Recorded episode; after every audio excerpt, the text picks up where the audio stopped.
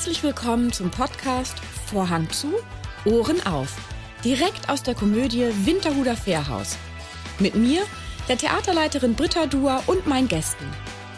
Dieser Podcast ist für alle, die schon immer mal hören wollten, was auf und hinter der Bühne so alles gesagt wird, wenn der Vorhang zu ist. Also, Vorhang zu, Ohren auf.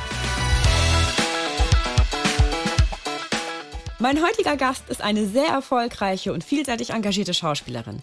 Wir sprechen über Fusselprüfer, Hühner mit Schleudertrauma sowie über Lustiges und Themen, die zum Nachdenken anregen. Herzlich willkommen, Marion Kracht. Wenn man abends auf der Bühne steht, dann ist man ja so gegen halb zehn, zehn, kommt immer aufs Stück an, fertig mit dem Spielen. Wann gehst du denn dann abends ins Bett und wann stehst du morgens aus? Wie ist, wie ist so dein, dein Rhythmus, wenn du Theater spielst? Also, ich bin sowieso eher ein Abendmensch als ein Morgenmensch. Insofern kommt mir das Theaterspielen entgegen, denn beim Drehen muss man häufig äh, um halb sechs, also nee, wird, wird man abgeholt um halb sechs oder sechs Uhr morgens. Das ist wirklich ganz böse. Da weiß ich noch nicht, wie ich heiße. Ähm, aber äh, deswegen die die Zeit ins Bett zu gehen ist ein bisschen nach hinten verschoben durch das Theaterspielen. Also ich würde mal sagen so zwischen zwölf und eins gehe ich ins Bett. Und kannst du dann auch schön lange ausschlafen oder gehörst du zu denjenigen, die morgens dann trotzdem zumindest einmal kurz früh aufwachen?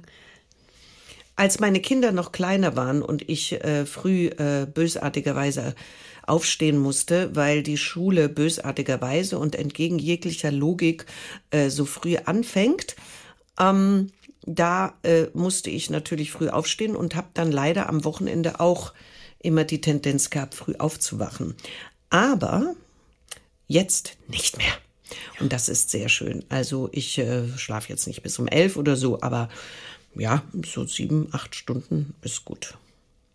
Wann hat sich, ich frage jetzt aus eigenem Interesse, wann hat sich bei dir dieser Rhythmus wieder normalisiert, dass du morgens auch ein bisschen länger schlafen konntest? Weil kannst du das, kannst du das irgendwie abmachen, so nach drei Jahren, wo du nicht mehr morgens Gottes so früh für die Jungs so aufstehen lang. Nein, nein, nein. Ging recht so schnell? Ja, das ging recht schnell. Wobei das ja bei mir sowieso so ist, dadurch, dass ich, ähm, ich habe ja dann manchmal auch Nachtdreh. Und dann muss man ja auch äh, sich komplett umstellen. Und das ist manchmal wirklich gemein, weil die dann von Montag bis Donnerstag äh, wird man um 6 Uhr morgens abgeholt, sprich muss mindestens um 5 Uhr aufstehen.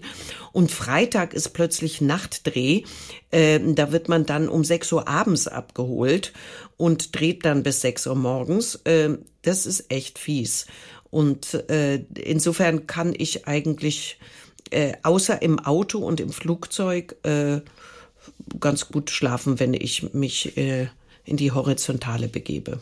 Aha, okay, Auto und Flugzeug nur deswegen nicht, weil du sitzen musst. Ja, sitzen geht nicht. Keine Sitzschläferin. Keine Sitzschläferin. Oh, ich liebe es ja im Auto. Also ich kann im Auto ja so Ja? gut einschlafen. Oh Gott. Als Alter. Beifahrerin oder als Ja, Fahrerin? Nee, doch als Beifahrerin. als Fahrerin Wär reiße ich mich zusammen. Ja, sehr gut. Da sehr reiße ich mich dann ab und zu zusammen. Danke. ja, es danken mir. Meine, alle meine Familienmitglieder danken mir das. Wie sieht denn ein Tag bei, bei der Vorstellung, wenn du abends, wie jetzt heute Abend, eine Vorstellung hast, wie sieht denn für dich so ein Tag aus? Ich frage, denn wenn ich mir jetzt vorstellen müsste, ich als, gut, ich bin ja auch keine Schauspielerin, ich müsste jetzt jeden Abend wieder so hochfahren und auf die Bühne. Ich, ich hätte das Gefühl, ich könnte den ganzen Tag über mich gar nicht runterfahren, gar nicht so entspannen. Wie, wie, wie ist es bei dir? Ist es da völlig. Also es, das ist ja von jedem, also bei jedem anders. Ja. Es gibt wirklich Kollegen oder Kolleginnen, die dann den ganzen Tag danach ausrichten, abends auf der Bühne zu stehen. Äh, Wahnsinn. Also für mich Wahnsinn. Ähm, wenn ich zu Hause bin in Berlin, und ich eben noch Kinderprogramm hatte oder den normalen Alltag, ist es ein bisschen schwieriger. Für mich ist immer der Bruch da, dass ich am Nachmittag so gegen fünf Uhr ungefähr zwischen fünf und sechs mich einfach einmal eine Pause einlegen muss. Also eine halbe Stunde hinlegen oder 20 Minuten meditieren oder so, um einfach Kraft zu schöpfen für den Abend. Was ich tatsächlich nicht machen kann äh, tagsüber, da wird es schon danach ausgerichtet, ist, dass ich mich wahnsinnig anstrenge beim Sport. Also ich habe jetzt hier wieder angefangen und das muss ich dezent machen, denn äh, je nachdem, wie anstrengend die Vorstellung ist, äh, powere ich mich sonst aus oder große Saunagänge oder äh, so etwas, äh, das geht nicht. Also das kann ich persönlich nicht machen und beim Sport eben dezent, ja, aber nicht richtig fertig werden, dann schaffe ich den Abend nicht. Ja, jetzt bei Und wer nimmt den Hund bist du ja die ganze Zeit fast auf der Bühne. Ja. Und das ist ja dann tatsächlich auch äh, körperlich, also nicht nur mental, das ist ja sicherlich sehr anstrengend, sondern natürlich auch körperlich. Dein Vater war unter anderem, ich muss das ablesen, kann ich mir nicht merken, Komponist, Autor, Filmemacher, Übersetzer und Fotograf. Steht zumindest im Internet. Interessant. okay, welche Sachen davon? Also Komponist, das wüsste ich. Ähm, also habe ich zumindest noch nicht gehört. Äh, und Fotograf ist auch nicht ganz richtig, weil mein Vater hat Fotografien gemacht, mit Polaroid ah, ja. gearbeitet und hat sich überhaupt nicht als Fotograf gesehen. Er war Filmemacher, aber nur Underground-Filme. Er hat äh, inszeniert, er war Chefdramaturg. Äh, und äh, hat eben experimentelle Filme gemacht. Also er war ein Allround-Künstler, außer Komponieren. Bist du denn durch deinen Vater schon mit fünf Jahren an diesen Beruf herangeführt worden oder wie kam es dazu? Ja, damals hat mein Vater inszeniert äh, und war eben Chefdramaturg am Gärtnerplatztheater, also schon am Musiktheater, aber und äh, er wurde einfach gefragt, ob seine Kinder äh, mitmachen können. Es gibt da verschiedene Versionen. Ich kann meine Eltern leider nicht mehr fragen, weil sie beide tot sind. Aber äh, die Version, die ich eigentlich kannte, war, dass ich bei ähm, das Haus von Montevideo mit Theo Lingen an der Komödie in München gespielt habe mit fünf Jahren. Da kommt so eine ganze ähm, Kinderschar drin vor. Äh, das ist die Version, die ich von meinen Eltern kannte. Ich habe vor einigen Jahren an diesem Haus wieder gespielt und traf tatsächlich dieselbe äh, Garderobiere, die mich damals auch schon betreut, in Anführungszeichen, hat. Die war noch an diesem Haus. Unglaublich. Und sie meinte wiederum, nein, ich hätte da schon gedreht, denn äh, ich hätte teilweise tagsüber gedreht und wäre dann müde gekommen und hätte abends dann noch gespielt. Also schon damals war das so. ich weiß natürlich nicht, ich denke, dass die Version meiner Eltern eher stimmt, weil die das eher wussten. Aber so hat das äh, begonnen. Und dann bin ich tatsächlich zu einer Kinderagentur gekommen und ähm, ja, stand dann, auf meinen eigenen Beinen. Genau, und dann nahmen die Dinge ihren Lauf. Ja. Wie war das denn für dich jetzt rückwirkend, wenn du darüber nachdenkst, ähm, als Kind diese ganzen Texte zu lernen? Ähm, ging dir das ganz leicht von der Hand oder war das etwas, wo, wo du dich oder andere dich ähm, disziplinieren mussten, also beziehungsweise dich daran erinnern mussten, so, du hast jetzt noch acht Seiten Text, Kannst, kannst ich kann dich daran mich erinnern? daran nicht direkt nee. erinnern. Also ich glaube, dass Kinder sehr schnell Texte äh, lernen. Vor allen Dingen sind Kinder ja als Kinder besetzt und deswegen sprechen sie meistens äh, Kindertexte. Also äh, äh, sprich, man musste jetzt nicht irgendwie einen Klassiker auswendig lernen oder mhm. so etwas. Ähm, das ist mir eigentlich ziemlich gut von der Hand gegangen. Was ich tatsächlich gelernt habe und wo ich ähm, ja, was wirklich auch noch äh, in Fleisch und Blut übergegangen ist, ist die große Disziplin, äh, die ich gelernt habe. Und dieser Beruf ist, wenn ich gefragt werde, immer an allererster Stelle vor Begabung würde ich Disziplin nennen. Und ähm, das habe ich als Kind wirklich gelernt. Und offensichtlich auch gehabt, denn sonst wärst du ja. nicht so extrem erfolgreich auch gewesen. Also es ist natürlich auch ein bisschen natürlich Talent und Zufälle, da gehört ja ganz viel dazu, so lange Zeit so sehr erfolgreich zu sein, aber Disziplin sicherlich ja, ja. ein sehr, sehr großer Teil. Also es ist eben dann auch so, dass äh, es immer hieß, und das sagte mein Vater, wenn die süßen Sommersprossen nicht mehr reichen, ähm, so mit 16, äh, dann ist es sowieso vorbei. Was ja bei den meisten auch tatsächlich ist, es gibt ja wenige, die den Sprung geschafft haben vom Kinderstar, Kinderstar ne? äh, zum Erwachsenen. Also ich glaube Eva Mattes und äh, ja, dann hört es aber auch schon auf, dass mir jemand einfällt, genau. äh, Tommy Orner, aber der ist jetzt äh, im Radio tätig als Sprecher und nicht als Schauspieler. Dein Vater hatte dir den Spitznamen Fussi irgendwie gegeben, hast ja. du erzählt. In welchen Momenten hat er dich denn so genannt? Immer oder gab es Momente, wo also eigentlich immer. Ah, okay. Äh, wenn ich mit Marion gerufen wurde, dann wusste ich, es ist irgendwas passiert. Ich habe irgendwas gemacht, was äh, schlecht ist. Zum Rapport. Marion genau. war zum Rapport. Und, so ist es. Und Fussi, wir müssen, glaube ich, dann einmal nochmal den ja. Zuhörern kurz erzählen, ähm, woher sich das ist nämlich nicht eine Fußballspielerin, Nein. da ich Fussi so, sondern. Sondern das kommt, äh, mein, mein, mein Vater kam aus Köln, eine Kölsche Frohe Natur. Und in Köln ist ein Fuß, ist äh, ein, ein Fuchs. Mhm. Und weil ich so rotblond, also ich war teilweise weißblond und dann rotblond und so, dadurch habe ich diesen Namen bekommen. Also eigentlich Füchschen, wenn man das wenn man übersetzen so will, wollte, ja, ne? Genau. Okay. Du bist ein temperamentvoller, zuweilen dramatischer Mensch. Zumindest hast du das mal in einem Interview gesagt über dich selber. Und äh, hat dich dieses Temperament auch schon mal in die Bedrulle gebracht? Ständig. Also ähm, also ich will mal so sagen, in Italien würde ich wahrscheinlich nicht auffallen, weil ich mit Händen und Füßen rede und äh, ähm, temperamentvoll bin und da ist es üblich. Aber in Deutschland ist das schon eher, ähm, ja, nicht so üblich. Und insofern äh, ist das ganz gut, dass ich diesen Beruf habe, sonst wäre ich wahrscheinlich irgendwie eingewiesen irgendwo. Weil in dem Beruf kann ich mich austoben. Deswegen muss ich auch immer arbeiten, sonst wird das nichts. Ähm, welche Werte sind dir denn in der Erziehung deiner Kinder am wichtigsten gewesen? Wenn wir jetzt über Disziplin gesprochen haben und ähm, dass deine Eltern haben dich ja offensichtlich auch ähm, sehr gefördert, indem dass du dich selbst finden konntest und machen konntest, worauf du Lust hattest. Was sind denn dann für dich so die Werte gewesen in der Erziehung? Ich will mal sagen, Mut, mutig durchs Leben zu gehen, neugierig durchs Leben zu gehen, offen zu sein für anderes, andere Kulturen, andere Menschen, ähm, es, sich in andere hineinzuversetzen. Ich glaube, das ist auch etwas Wichtiges, was man vermitteln muss, äh, dass man nicht immer nur auf sich selber guckt.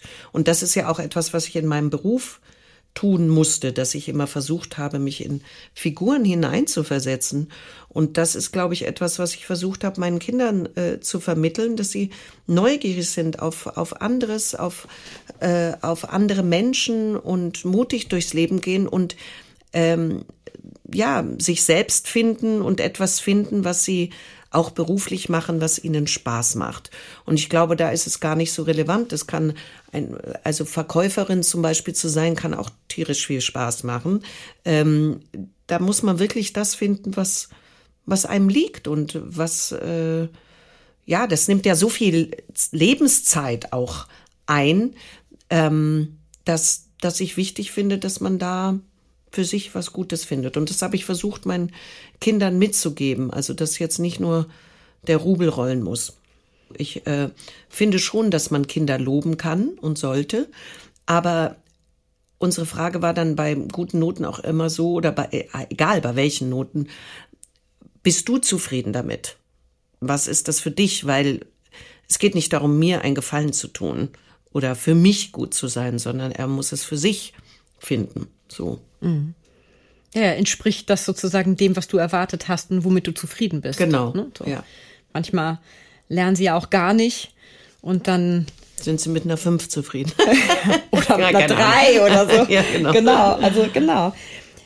Du gehst ja jetzt, wenn man genau hinschaut, entdeckt man dich ja mal ab und zu bei Fridays for Future Demos. Natürlich. Warst du in deiner Jugend politisch aktiv? und bist auf die Straße für was gegangen? Oder Nein. kam das erst mit dem Alter? Nein, ich war nicht politisch aktiv. Ähm, weiß gar nicht warum. Das haben unsere Eltern mir irgendwie nicht vermittelt.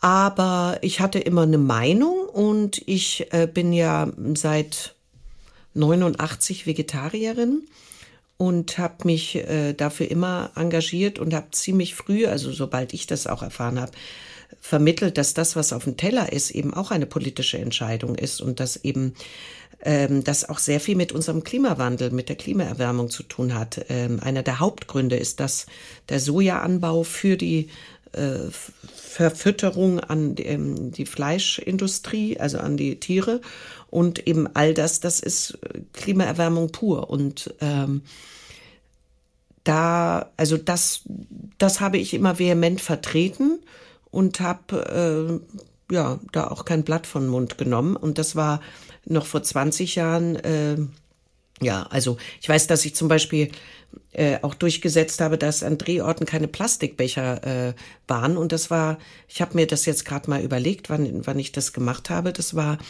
91. Das ist einfach. Da warst du deiner Zeit sehr weit voraus. 30 Jahre her, ja. Und da haben wahrscheinlich alle gedacht, die Alte hat sie nie alle. ähm, aber, äh, also jetzt nicht, weil ich so großartig bin, sondern es war damals schon klar. Mhm. Und äh, leider Gottes hat niemand reagiert. Und äh, das Ergebnis haben wir vorliegen. Leider. Mhm. In den Meeren auch. Überall, in den Meeren, also jetzt mal bei diesen Klima, Wirbelstürme mhm. etc. Und da muss ich einfach sagen, dass äh, da kriege ich schon eine gewisse Wut, weil ich Kinder habe und ich finde, jeder, der Kinder hat, sollte eine Wut kriegen, weil äh, ich meine, klar, wir können das Rad nicht zurückdrehen. Auch ich fliege mal und auch ich leihe mir mal einen Wagen. Äh, aber ich mache sonst alles mit dem Fahrrad und äh, öffentlich und mit dem Zug, wenn ich kann. Und wenn man, dann, es muss auch nicht jeder Vegetarier werden, aber dann kann er einfach verdammt nochmal sagen, fünfmal die Woche esse ich äh, äh, vegetarisch und zweimal die Woche äh, gebe ich mir ein tolles Schnitzel oder einen Fisch oder so, da wäre schon viel gewonnen. Selbst mit einem Tag wäre schon viel gewonnen. Und ähm, ja, ich äh, weiß nicht, das war vor 30 Jahren eigentlich schon klar. Ja, vielleicht kann man da auch nur appellieren, dass ja, man jeder für sich guckt, was er tun kann. Aktiv, ja. ne? Dass man sagen kann, das sind meine Gewohnheiten, das sind meine Eigenschaften. Was ist zumindest schon mal eine Sache, die ich für von jetzt an anders machen kann, zukünftig, so dass sich was ändert, ne? Also auch etwas, was was mich äh, ehrlich gesagt einschränkt. finde ich äh, mit einer Sache, da hätte ich dir zugestimmt vor 30 Jahren, vor 20 mhm. hätte ich dir auch noch zugestimmt. Jetzt reicht nicht mehr eine Sache. Und ich finde, äh, ja, es mhm. ist so, man muss Einschränkungen hinnehmen, das stimmt. Ich finde es auch schöner, von A nach B trocken zu kommen und zwar mit 180 auf der Autobahn. Finde ich super. Ich fahre auch gerne schnell Auto, finde ich toll. Ja, aber geht halt nicht mehr geht nicht mehr, weil ich bin nicht alleine auf der Welt. Und wenn man Kinder hat, verdammt, man muss es man muss diese Welt weitergeben. Und äh, da kann man nicht sagen, ups, ja, dumm gelaufen, nehmen wir eine andere Welt. Nee, können wir nicht. Und deswegen ist mit einer Sache nicht mehr viel geholfen. Mhm. Ich glaube, wir müssen jetzt wirklich richtig schnell sein. Und wir merken das jetzt mit, äh, mit dem Gas, mit den Wirbelstürmen, jetzt gerade dieser entsetzliche Wirbelsturm, der über Kuba ging, über äh, Florida, mit der Hitze, mit der Trockenheit. Ganz Brandenburg wird eine Wüste werden. Also das sind alles Dinge, da müssen wir jetzt handeln. Und da muss jeder eine Scheibe bei sich abschneiden. Nicht in allen Bereichen und die Uhr kann man nicht zurückdrehen, aber man muss sich einschränken. Ist leider so. Mhm. Du wirkst immer, jetzt zumindest auf mich, ne, sehr stark und ja, irgendwie so unerschütterlich. Und ähm, erlebst du es trotzdem auch mal, also erlebst du manchmal Situationen, in denen du, ich weiß nicht, in denen du dich vielleicht ein bisschen schwach und auch hilflos fühlst? Kennst du das auch? Ja, natürlich. Ja klar. Also ähm, ich äh, will mal sagen, ich bin ein Mensch der Extreme. Ähm, also wie ich gesagt habe, dramatisch und das ist, geht in beide Richtungen. Also äh, das würde ich jetzt hier äh, in, im Podcast nicht unbedingt in Tränen ausbrechen. Nein, aber ähm, äh, klar, natürlich. In beide Richtungen geht das. Wenn du das Gefühl hast, der, der Hilflosigkeit oder der großen Schwäche, was wäre da so ein Werkzeug für dich, wo du sagst, also wie Münchhausen sich sozusagen am eigenen Schopf hinauszieht, hast du da für dich ein Werkzeug, wie du sagst, so komme ich aus solchen Situationen immer ganz gut selber raus? Also ähm, erstmal habe ich einen intakten Freundeskreis. Meine Freunde sind mir sehr wichtig. Ich äh, glaube auch, dass ich mich um sie bemühe. Das ist nämlich in dem Beruf gar nicht so einfach, weil man sehr oft monatelang weg ist oder wochenlang und die gar nicht mehr wissen, ist die jetzt da, ist die nicht da. Also auch die müssen ja damit umgehen können. Und das ist äh, für mich sehr wichtig, dass ich jemanden habe, der mich da auffängt. So. Und ähm, also ein Freundeskreis ist wichtig. Und dann ähm, gibt es einfach sowas wie äh, Meditieren. Ich meditiere und äh, das gibt eine gewisse Ruhe. Und die Lebenserfahrung ist einfach so, dass man, ich will mal sagen, zu 99 Prozent nach einem Tief kommt auch immer ein Hoch. Das ist, äh, ist so. Und man muss nur dieses Tal durchschreiten und dran glauben, dass es auch wieder nach oben geht. In welchem Bereich das auch immer sein mag. Und mhm. da, ja, das äh, versuche ich halt auch in meinem Leben äh, als, als Programm durchzuziehen. also nicht stehen bleiben, sondern ja. weitergehen. Und ist ja sowieso ja. so. Das Einzige, worauf wir uns verlassen können, ist, dass es immer weitergeht. Mit oder ohne uns. Auf ja. jeden Fall. Weiter geht's immer. Wir beide teilen eine ein bisschen schräge Angewohnheit, habe oh. ich gesehen. Da bin ich jetzt gespannt. Und zwar, wir beide können haben die Eigenschaft, wenn wir im Badezimmer sind und auf Toilette sitzen, Toilettenpapier richtig herum. Ach so. ah, du hast den Podcast gehört. Ich verstehe. ja, ja, ja, ja genau. Äh, stilles Örtchen. Mhm, mhm. Denn ähm, ich muss gestehen, ähm, mich, ich gehöre auch dazu, dass wenn ich irgendwo bin und ich sehe, dass dieses Toilettenpapier zur Wand hinläuft. Unmöglich, oder? Ich kann das nicht so ja, hängen lassen. Also ich, wenn ich es um. kann, wenn ich es ja. kann, also bei, bei, einigen wird man ja daran gehindert. Stimmt. Aber äh, dann, wenn ich es kann, ich selbst genau. wenn es sozusagen, also das, wenn ich nichts mehr auf diesem Örtchen auch nicht nochmal bin, mhm. kann ich es nicht auch, so hängen lassen, weil ich das so fürchterlich finde, wenn es an der Wand läuft. dämlich, ja, genau. Das ist, ja. also ich fand das sehr sympathisch. Ich freue mich, weil ich dachte, also mir war klar, dass ich auf der Welt nicht alleine bin mit diesem Spleen, aber ähm, ich freue mich jetzt jemanden kennengelernt zu haben, der auch auf Toiletten sitzt und sagt, ja. oh nee, Entschuldigung, das muss ich jetzt mal kurz. Ja, genau. ähm, daran erkennt man auch gute Hotels, muss ich sagen. Stimmt. Was liebst du eigentlich am Schauspielerdasein? Du machst das ja jetzt schon echt eine ganze Weile und mit sehr viel Leidenschaft. Was, was ist für dich die, das Ausschlaggebende, dass du nie gesagt hast, boah, hör mir auf damit, ne, habe ich auch gar keinen Bock mehr drauf? Habe ich oft gesagt übrigens. Ja, ja habe ich sehr oft gesagt, weil es auch viele Schattenseiten dieses Berufes gibt. Ähm, naja, ich liebe es, in andere äh, Menschen hineinzuschlüpfen, rauszufinden, wie ticken die so, warum ticken die so, also ob jetzt Drehbuch oder Theaterstück. Ähm, äh, das macht mir großen Spaß. Das finde ich äh, toll. Dann äh, ist es einfach schön, Menschen zu unterhalten oder eben auch zum Lachen zu bringen. Deswegen liebe ich auch Komödie zu spielen obwohl das ja leider in diesem Beruf immer noch belächelt wird, sagen wir so, weil äh, es immer nicht als hohe Kunst gilt, wobei das ehrlich gesagt Blödsinn ist, weil äh, das eine Frage des, des Timings ist, um Menschen zum Lachen zu bringen. Das, man kann nicht einfach nur das so sagen, sondern man, das ist ganz, ganz, ganz genaue Arbeit. Und äh, mir macht es wahnsinnig viel Spaß, Menschen zum Lachen zu bringen, zum Nachdenken zu bringen, zum vielleicht auch zum Weinen zu bringen oder zum Fürchten äh, wie in Schlaf. Also ähm, auch der Kontakt mit dem Publikum finde ich ganz toll. Und eben, ja, festzustellen, warum tickt ein Mensch so? Äh, Sich damit auseinanderzusetzen, genau, ne? Im genau. Vorwege mit der Rolle. Ja. Und dann ja.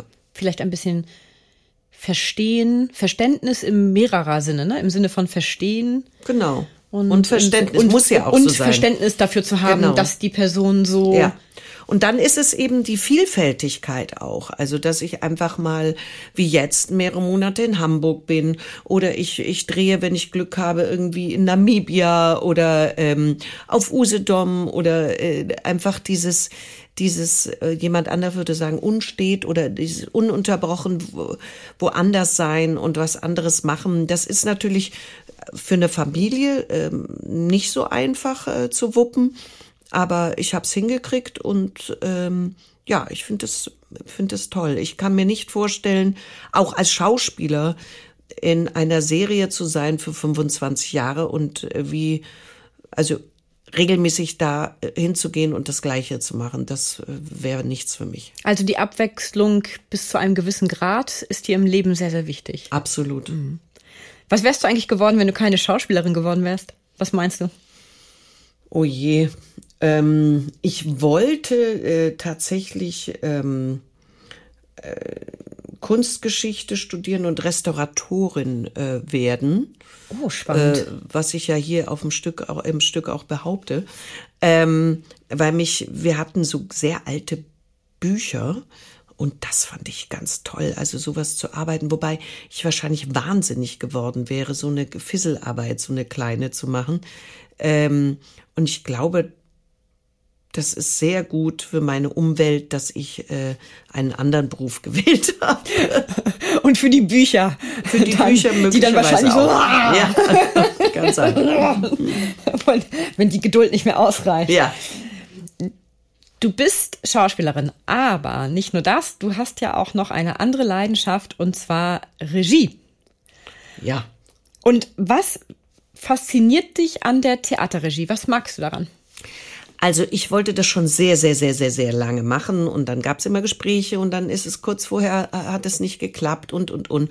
Und ich habe natürlich das Problem, was die meisten Frauen haben oder sehr viele Frauen haben, ähm, bei Männern, denen sagt man ja irgendwie, ähm, willst du das machen? Klar, kann ich. Und Frauen sind immer so, ah, ich weiß nicht, also Zu ob ehrlich. ich das wirklich schon kann und ob ich da gut genug für bin und mm. so. Und diese Krankheit hatte ich eben auch. Und dann habe ich Gott sei Dank endlich äh, die erste Regie bekommen. Äh, wobei ich wieder Aufnahmeproben beim Martin Wölfer auch äh, geleitet habe, Umbesetzungsproben geleitet habe und so. Und dann durchaus gemerkt habe, dass ich das kann. Ähm, und jetzt ist eben ein gemeiner Trick, das geht jetzt auch äh, ab Ende Oktober wieder durch ganz Deutschland, auch hier im Norden auf Tournee. Das ist der Ähm, Stücktitel übrigens. Das ist der Ein- Stücktitel, ein ein gemeiner gemeiner, Trick. Es kommt jetzt kein gemeiner Trick, Nein, kein gemeiner Trick. Genau. Ein gemeiner Trick, das ist eine Kriminalkomödie äh, mit der Ulrike Frank in der Hauptrolle und ähm, ja, das ist sehr, sehr erfolgreich gelaufen, läuft jetzt eben dann auch wieder im Auch hier in der Nähe übrigens. ja, ähm, genau. ja in Buxtehude und in, Itzehoe. ja genau, in Itzehoe. Und es gibt einige hier in der ich Nähe. glaube Bergedorf auch. Bergedorf auch. Mhm, ja, genau. in Bergedorf glaube ich am 11.11. Ja. Im Bergedorf. Ah, okay. Also es wird äh, einige Male äh, gespielt und äh, es ist auch eben ein spannendes Stück, weil auch wieder eine Frau, tolle Frauenrolle drin ist und eben Komödie mit Kriminalgeschichte, äh, Krimi äh, verbunden wird. Und das hat mir großen Spaß gemacht. Und eben diese Timing-Geschichten, das ist etwas, was ich wirklich liebe äh, und, und was ich auch wirklich kann. Und ich hoffe, vielleicht auch hier am Haus, dass ich dann mal, kleiner Hinweis in eigener Sache. Lattenzaun, Lattenzaun. Genau, Lattenzaun, äh, dass ich äh, weitere Regien ähm, ja übernehmen kann. Hättest du auch mal Lust, Filmregie zu machen? Oder ist das jetzt Habe ich gemacht, habe ich schon gemacht äh, bei einem, also das war ein, ein, ein äh, GG19, das sind über das Grundgesetz, äh, sozusagen jeder ähm, einzelne Grundgesetz wurde verfilmt und ich habe äh, jeder machte eine Regie und das waren also immer lauter Kurzfilme und da habe ich eben ein Grundgesetz quasi verfilmt. Das äh, hat mir auch sehr viel Spaß gemacht, das kann ich mir auch gut vorstellen.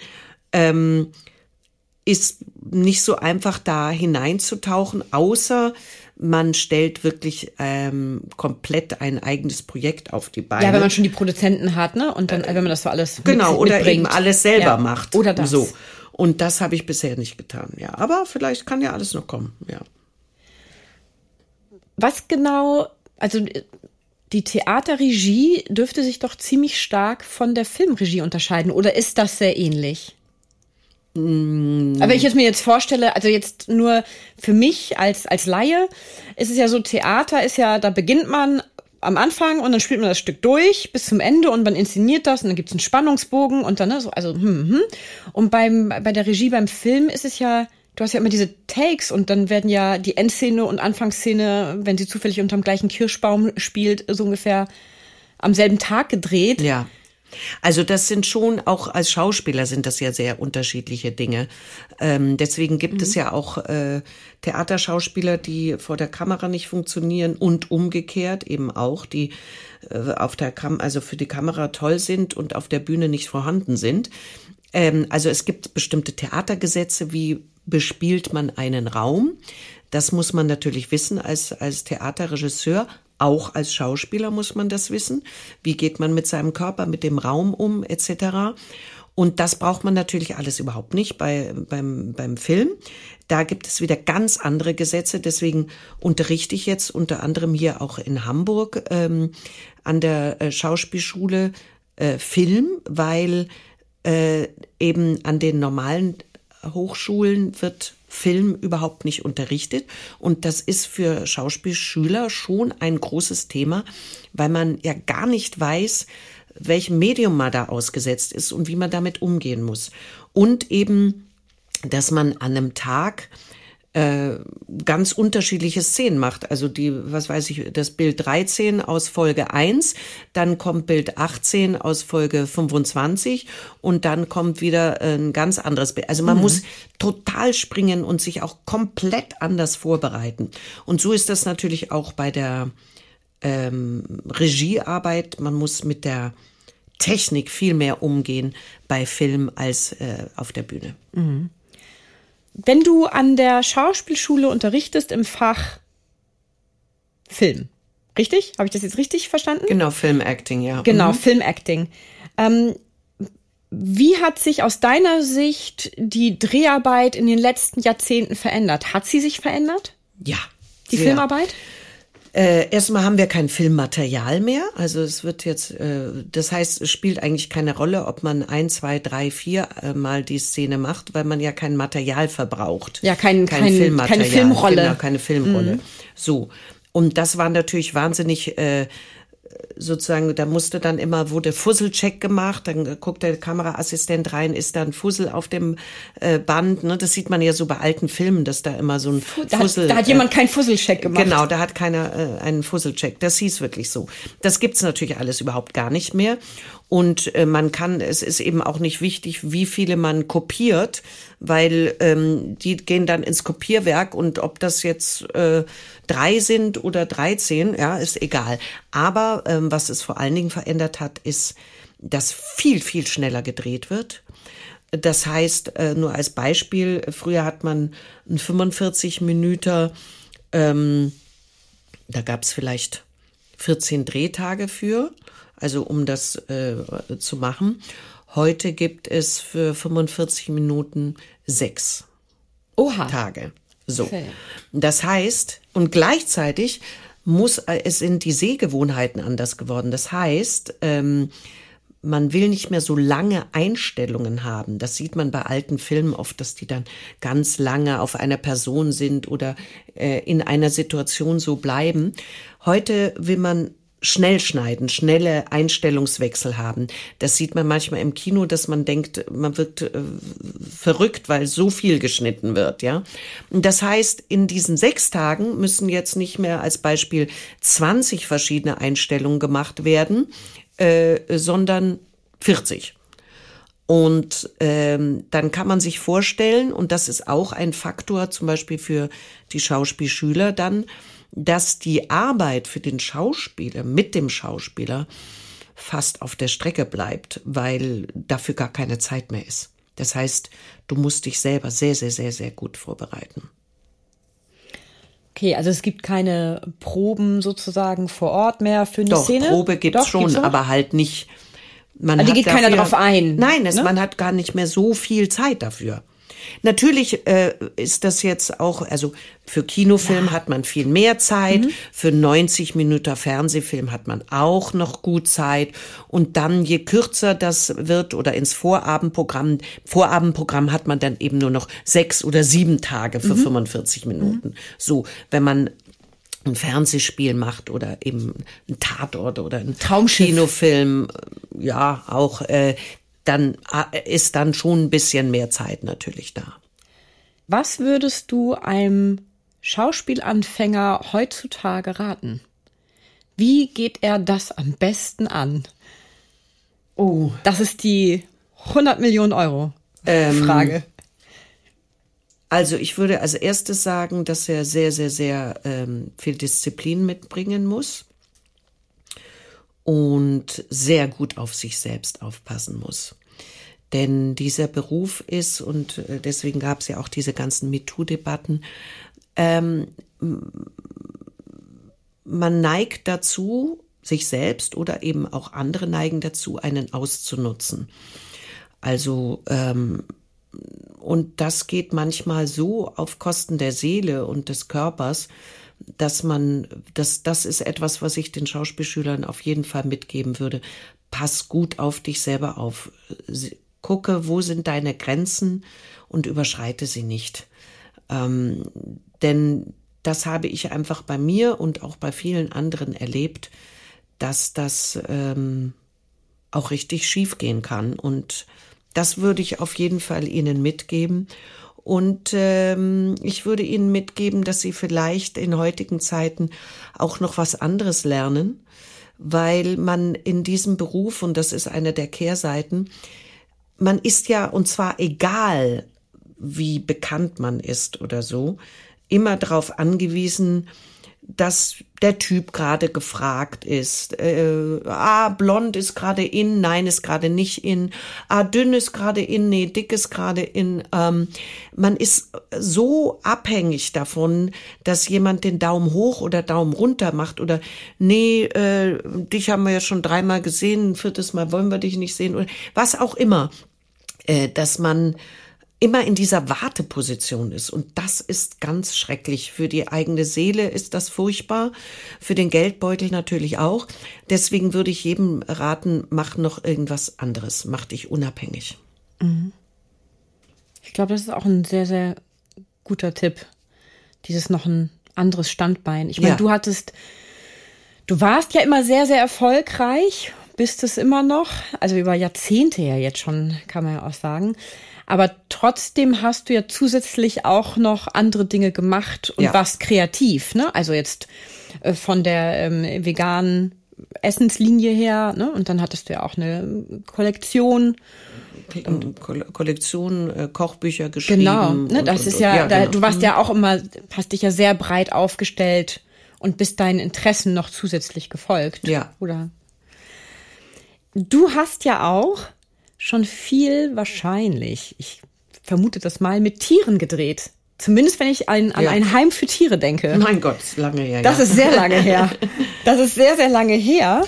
Ähm, was ist denn deine Erfahrung mit Tierdrehs? Sehr schwer. Äh, äh, ähnlich schwer wie mit Kindern, mit kleinen Kindern.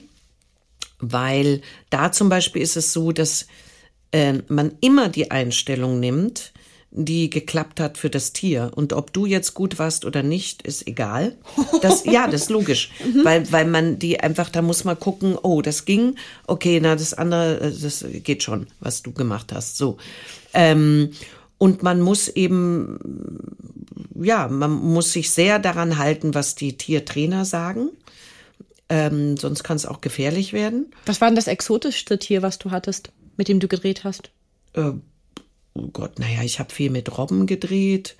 Äh, ich habe mit einem Löwen gedreht.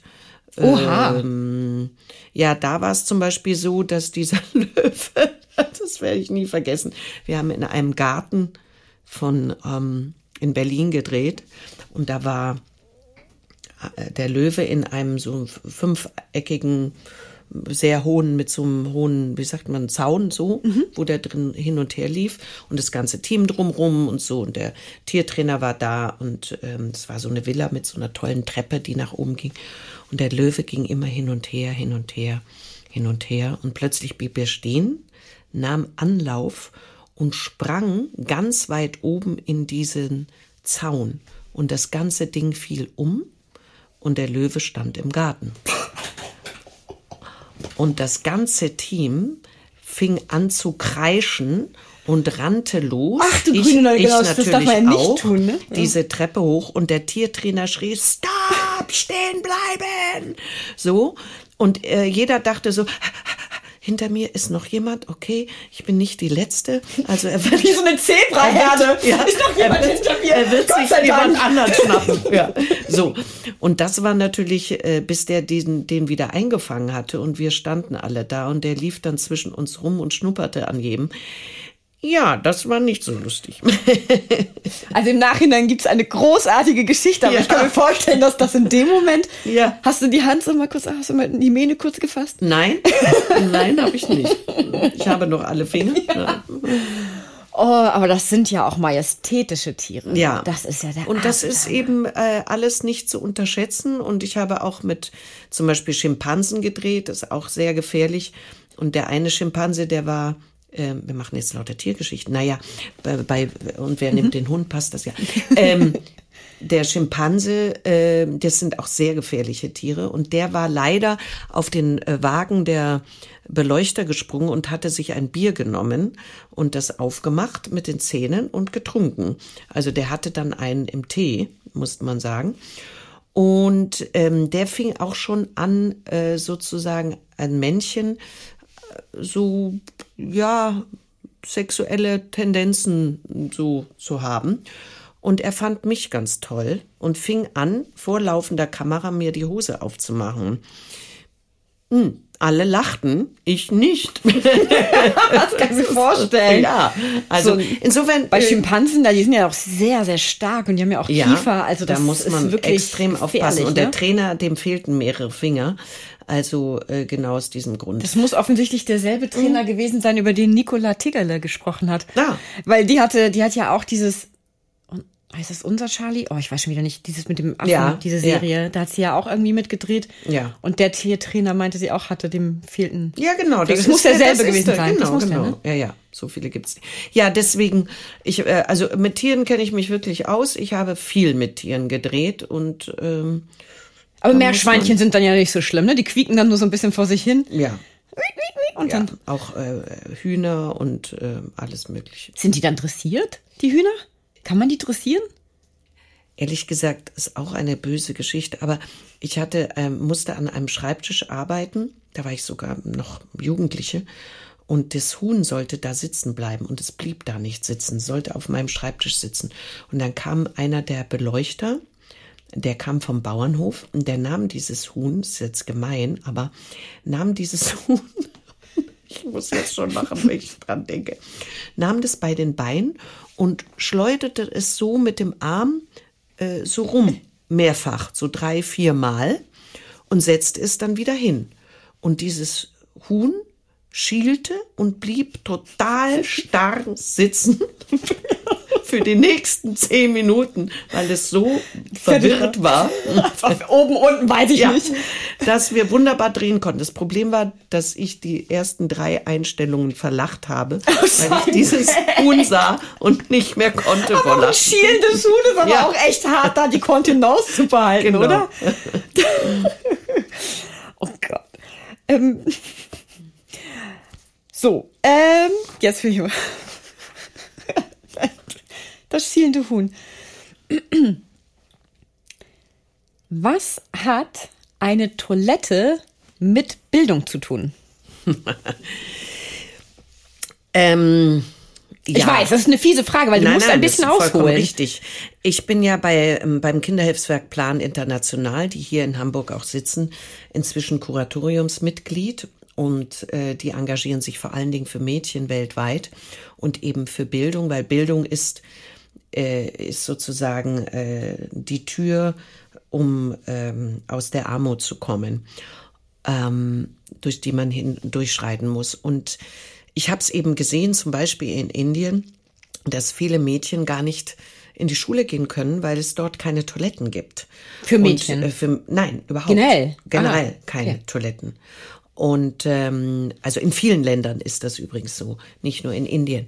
Und ähm, die Jungs, die gehen halt äh, hinter irgendeinen Baum und Mädchen äh, dürfen das nicht und können das nicht. So. Ähm, in Indien zum Beispiel auch ein großes Problem in den Dörfern, weil die dann äh, geschlossen am Abend in der Dämmerung alle Frauen äh, außerhalb des Dorfes ihre Notdurft verrichten. Notdurft. Mhm. verrichten und deswegen den ganzen Tag nichts trinken und deswegen oft Nierenprobleme bekommen. Also ganz furchtbar. Und deswegen sind Toiletten äh, einfach ganz, ganz wichtig in den Schulen, damit ähm, A, natürlich auch die Jungs, aber vor allen Dingen eben die Mädchen eine Chance haben, überhaupt in die Schule zu gehen, äh, weil sie auch mal zwischen denen aufs Klo müssen. Ihr arbeitet oder die Organisation arbeitet viel mit Patenschaften, dass Ja. man eine Patenschaft hat.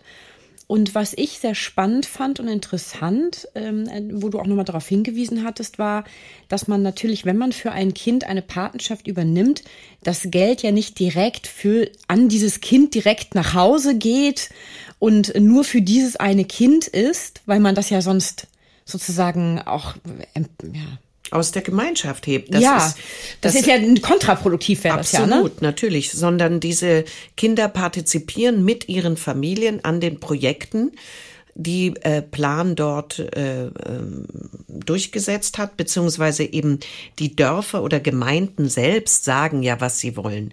Wollen äh, die einen sagen, wir brauchen Brunnen, wir die nächsten sagen, wir äh, weiterführende Schule ähm, etc. etc. Und das heißt, ähm, diese Patenschaft übernimmt ein ist eben ein bestimmter Geldbetrag und der geht, fließt in diese Projekte. Und dafür gibt es stellvertretend eben so und so viel Kinder, wo man die Patenschaft übernimmt und man hat dann auch einen Kontakt, man bekommt also äh, immer ein, ein Bericht im Jahr, äh, wie geht es deinem Patenkind, wie geht es der Familie, geht sie weiter zur Schule, ähm, hat sich irgendwas familiär geändert oder medizinisch, sind sie gesund, etc. An welchen Projekten äh, sind sie beteiligt, woran, partizip wovon, äh, woran partizipieren sie, etc. Also diese Dinge, da wird man auf dem Laufenden gehalten und kann auch in Austausch gehen, also mit Briefkontakt wenn man das möchte und sie auch besuchen. Ich habe das bei meinen Patenkindern gemacht und das sind unglaubliche äh, Besuche, weil man da so viel lernt äh, über über die Menschen und und über die eigene Situation. Ich habe auch meine Kinder mitgenommen, äh, die einfach gesehen haben, wie gut es ihnen hier geht und ähm, ja, und dass man eben, wenn man Frauen und Mädchen stärkt in diesen Ländern, einfach auch ganz, ganz viel bewegen kann und verändern kann. Und das ist wichtig. Und das ist eben mit so einem Patenschaftsgeld äh, ganz leicht und easy zu machen. Aus der Ferne, ja. Das ist ja, Ja. immer das Schöne, finde ich, an solchen Organisationen. Jetzt auch Organisationen, die man, denen man vertrauen kann. Ähm, dass man, man kann sich ja nicht alleine kümmern. Ich kann ja nicht irgendwo hinfahren und sagen, so, und jetzt möchte ich hier helfen. Ja. Und ne, also Eben. das ist ja gut, dass es diese Struktur schon gibt, die man unterstützen kann, sinnvoll unterstützen kann, sodass auch wirklich was passiert und es wirklich auch ankommt, das Geld. Und Ja, und wir sind, also Plan ist immer unter den ersten dreien, die ähm, so ein Zertifikat bekommen, dass, also ist, ähm, daran kann man auch immer sehen, ob eine Gesellschaft, also so, so eine Organisation, was sie mit dem Geld machen. Das höchstens, ich glaube, der höchste Beitrag ist 20 Prozent von dem Geld äh, nicht in die Projekte fließt, sondern an ähm, Organisation, äh, also, äh, Organisation, Struktur, ne? Strukturen etc., was weiß ich, Presse und, und, und, äh, diese ganzen Di- Dinge. So, und wenn das äh, überschritten wird, dann kriegt man kein Zertifikat. Und äh, Plan ist immer unter den ersten dreien, dass das immer äh, gewährleistet ist, dass wirklich der Großteil des Geldes in die Projekte äh, fließt. Du hast ja schon viele Patenkinder begleitet in diesen 25 Jahren, wo Ja. du bei Plan international aktiv bist. Gibt es ein Kind oder ähm, ein Projekt, was dir besonders am Herzen lag, beziehungsweise oder was dich ja, was dich irgendwie besonders berührt hat oder muss noch nicht mal berührt sein, sondern wo du da, also was einfach hervorsticht äh, in diesen 25 Jahren, das müssen ja wirklich unzählige. Ja, also man hat das ja viele Jahre, bis die volljährig sind. Ähm, äh, Plan äh, setzt sich eben auch dafür ein, dass Kinder, also Mädchen, erst verheiratet werden, wenn sie volljährig sind. Das ist ja in vielen Ländern nicht so. Äh, ich habe da ganz viele unglaubliche Erfahrungen gemacht und ich habe zum Beispiel ein Projekt, wo meine Kinder auch äh, dabei waren in Indien, was mir wirklich äh, bis heute den Atem raubt. Ähm, wir haben ein, eine, ein, an einer Schnellstraße ein kleines Dorf äh, besucht und da lebten nur Prostituierte. Und ähm, die gibt es offiziell in Indien nicht. Prostitution ist verboten. Gibt es natürlich schon. Und das Tragische ist eben, dass äh, wenn du einmal Prostituierte bist, muss dein Kind auch Prostituierte werden. Das heißt, diese Mädchen, diese Kinder von denen dort, ähm, die haben einfach, die wollten auf eine Schule gehen und die dürfen nicht mal in Schulen gehen. Also die gelten eben als, ja, nicht nicht gesellschaftsfähig, wenn man so will.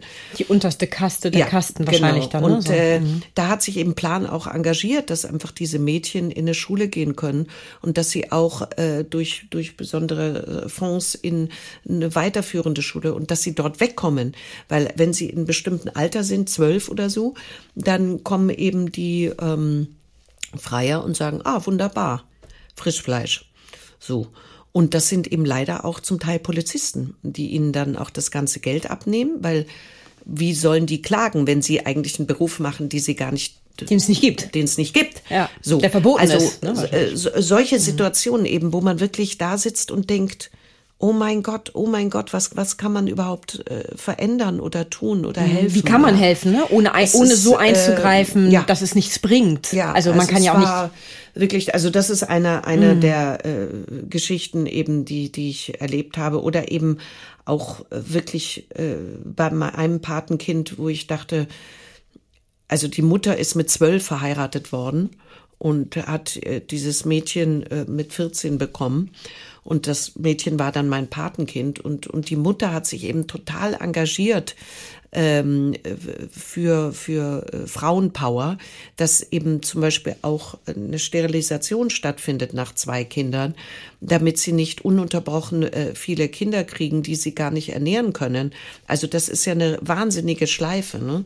Und jetzt ist es eben so, dass man auch versucht, einfach Mädchen also Plan hat da eben bestimmte Projekte, ähm, zu, also zu unterstützen, dass sie auch eine Stimme bekommen in der Gesellschaft, in den Dörfern und äh, eben auch in Afrika zum Beispiel gegen diese Genitalverstümmelung, was ja auch entsetzlich ist, ja. Also das wird ja überall noch praktiziert, auch auf den Philippinen und so, aber hauptsächlich in Afrika.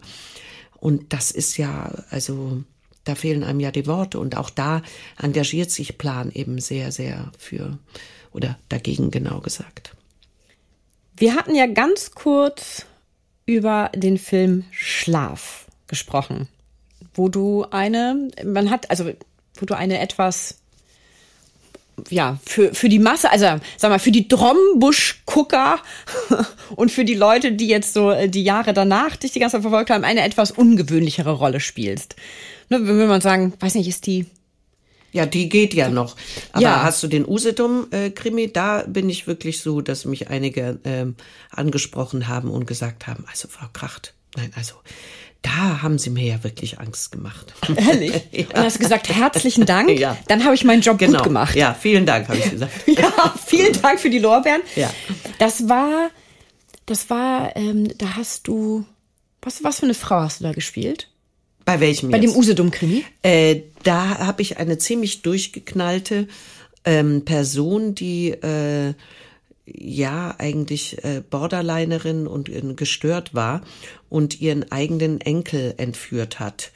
Und ähm, dann mich eigentlich an meiner Freundin, gespielt von Katrin Sass, also die dort die Hauptrolle spielt, äh, rächen wollte und äh, sie umbringen wollte.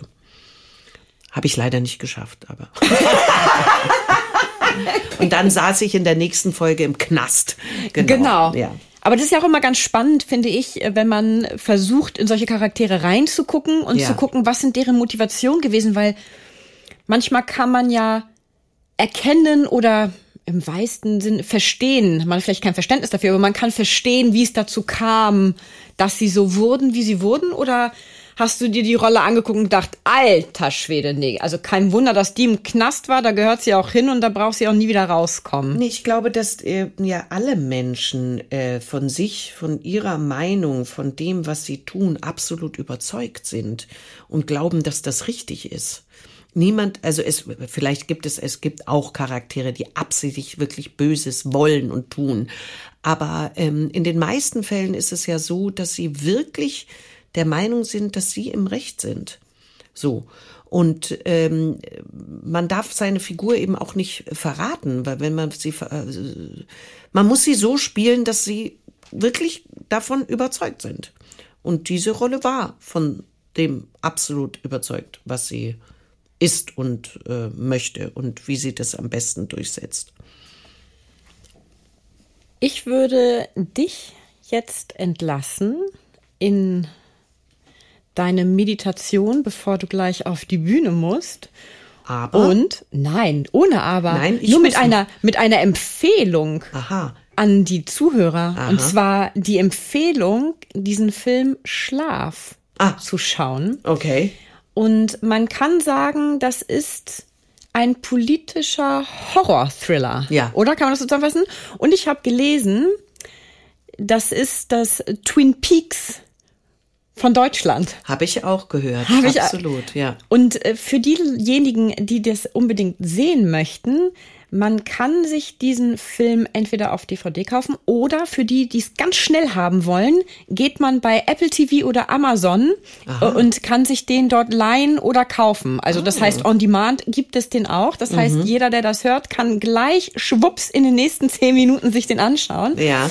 und dann darüber sinnieren und im besten Falle, wenn derjenige sich diese Folge jetzt anhört, dich dann auch noch hier bis zum 30. Oktober in Und wer nimmt den Hund gucken, In ganz andere Art und Weise. Genau. Und, und dann, sie entkommen mir nicht, nein, nicht in diesem Jahr. nicht in diesem Jahr, ab Ende November, auch wieder als ja, ein bisschen durchgeknallte, ähm, in schöne Bescherungen. Von Alan Ayckbourn, das etwas andere Alan Weihnachtsfest. Ackman, Das etwas andere Weihnachtsfest, aber sehr lustig. Das ist wirklich sehr lustig mit einem wundervollen Cast, sagt man im Film. Ensemble sagt man hier im Theater. Ja. Ich freue mich nämlich wahnsinnig auf diese Produktion, muss ich gestehen. Ähm, auf das Ensemble, auf das Stück, weil es tatsächlich, das ist ein etwas anderes Weihnachtsfest, als Ja. man denkt, aber trotzdem sehr zum Lachen. Sehr, sehr zum Lachen. Deswegen äh, zum Lachen äh, kommen Sie bitte in die Komödie. Komödie. Immer. Wo denn Bis sonst? jetzt. Außer bei uns. So wer den nimmt und nimmt den Hund und dann äh, schöne, schöne Bescherung. Und Genau. dann kann man sie nämlich auch äh, quasi anschreiben über uns und sagen, in welcher dieser drei Rollen man, man dich am besten gefunden hat. Na, da bin ich gespannt. Da bin ja. ich auch gespannt, ob Sehr gerne. Mhm. irgendjemand dann schreibt und sagt, so, Ja, die schöne Bescherung und wer nimmt den Hund oder ganz anders Schlaf. gut. Herzlichen Dank fürs Gespräch. Danke auch.